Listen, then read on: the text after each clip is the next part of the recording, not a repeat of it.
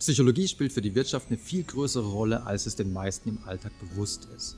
Das beginnt zum Beispiel bei der Personalauswahl, der Frage, wie finde ich die richtige Person für einen bestimmten Job, was natürlich nicht nur für das Unternehmen sehr wichtig ist, weil man natürlich den besten Mitarbeiter haben möchte, der sich auch mit den anderen gut versteht, sondern auch für die Person selber sehr wichtig ist, weil wenn ich überfordert bin oder unterfordert bin, dann erzeugt es natürlich auf lange Sicht Stress, Unzufriedenheit und im schlimmsten Fall auch Burnout. Und gerade für die Personalauswahl konnten riesige Studien von Psychologen zeigen, dass gängige Methoden wie zum Beispiel kostspielige Assessment Center erstaunlich schwach sind, wenn es darum geht, den Berufserfolg vorherzusagen. Aber auch das normale Einstellungsinterview ist nicht die beste Methode, sondern erstaunlicherweise sind tatsächlich kognitive Tests, Intelligenztests am besten, wenn es darum geht, vorherzusagen, ob jemand in einem Beruf besonders gut sein wird. Aber nicht nur in der Personalauswahl, sondern auch in der Personalentwicklung, im Personalmanagement spielt Psychologie eine große Rolle, weil es natürlich um die ganz große Frage der Arbeitszufriedenheit geht. Wie sollte ein Job beschaffen sein? Ähm, auch welches Führungsverhalten sollte ähm, der Chef an den Tag legen, damit die Mitarbeiter auch wirklich zufrieden sind mit ihrer Arbeit, dass sie gerne zur Arbeit gehen und dass sie auch wirklich dann auch sehr produktiv sein können. Auch dazu gibt es sehr viele spannende Forschungsergebnisse.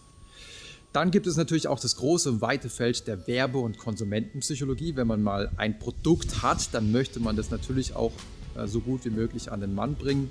Da spielt in der Psychologie natürlich zunächst mal der Mere Exposure Effekt eine große Rolle, der besagt, je häufiger wir etwas sehen, je häufiger wir einem bestimmten Stimulus ausgesetzt sind, desto sympathischer wird er uns. Und das funktioniert nicht nur mit Produkten, die man immer wieder irgendwo eingeblendet bekommt, sondern erstaunlicherweise auch mit Musik.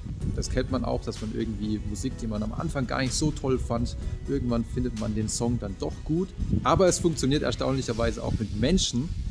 Und da gibt es eine wunderbare Studie aus dem Jahr 1992, wo man vier gleichermaßen attraktive Frauen, also man hat die vorher bewerten lassen, dass die wirklich ungefähr gleich attraktiv sind, unterschiedlich häufig in eine Vorlesung hat gehen lassen.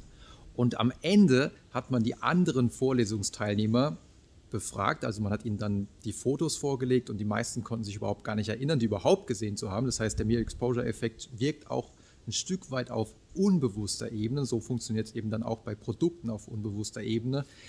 Und man hat sie dann befragt, ja, für wie attraktiv haltet ihr die denn? Und die Studentinnen wurden umso attraktiver bewertet, je häufiger sie in die Vorlesung reingegangen waren.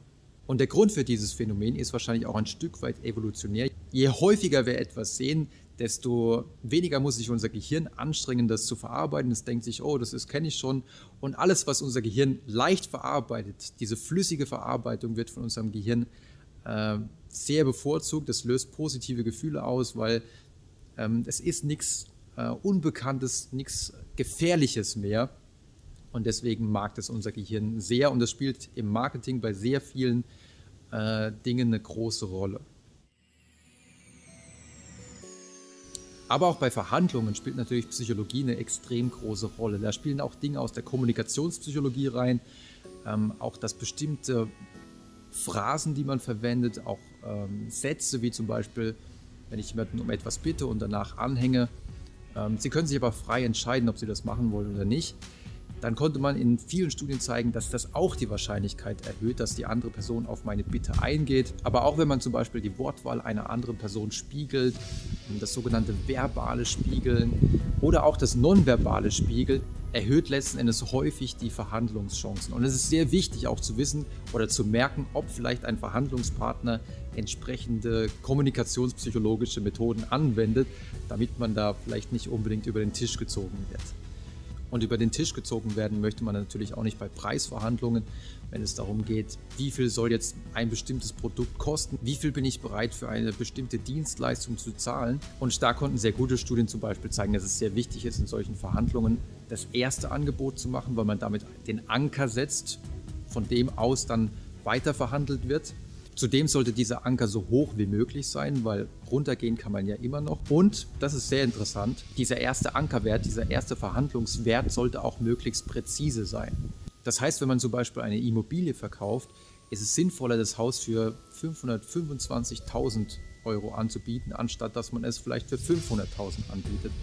Weil, und das ist sehr spannend, Weil auf psychologischer Ebene spielt sich bei der anderen Person dann ab, okay, die Person hat sich offensichtlich da ein bisschen Gedanken drüber gemacht. Wahrscheinlich ist die ein Experte und dieser krumme Preis ist wahrscheinlich gerechtfertigt. Zum anderen finden Preisverhandlungen bei solchen krummen Angeboten in der Regel dann auf einer anderen Skala statt. Also bei 500.000 ist das Gegenangebot vielleicht dann 450.000. Bei 525.000 sind die Gegenangebote nicht auf der 10.000er Ebene, sondern vielleicht eher auf der 5.000er Ebene, sodass man dann sagt, okay, Gegenangebot 520.000. Also das macht natürlich das Verhandeln dann deutlich einfacher. Das war jetzt wirklich nur eine ganz kleine Auswahl an Bereichen, in denen die Psychologie in der Wirtschaft eine große Rolle spielt. Und falls ihr jetzt sagt, ja, ich bin im Beruf und ich möchte mich trotzdem weiterbilden, ich würde gerne im Bereich Wirtschaftspsychologie mich weiterbilden und ich würde gerne das Ganze ortsunabhängig, zeitunabhängig machen und mit Hilfe von vielen Videos, so wie dieses Video zum Beispiel, und mit vielen äh, Podcasts und mit Quizfragen.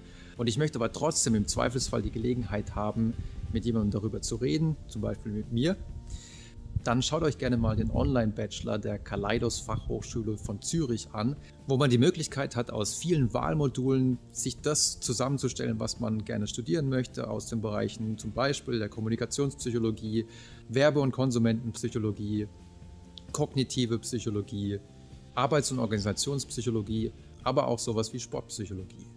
Das soll es für heute gewesen sein. Ich hoffe, ihr fandet es interessant und wenn ihr wollt, sehen wir uns beim nächsten Mal wieder.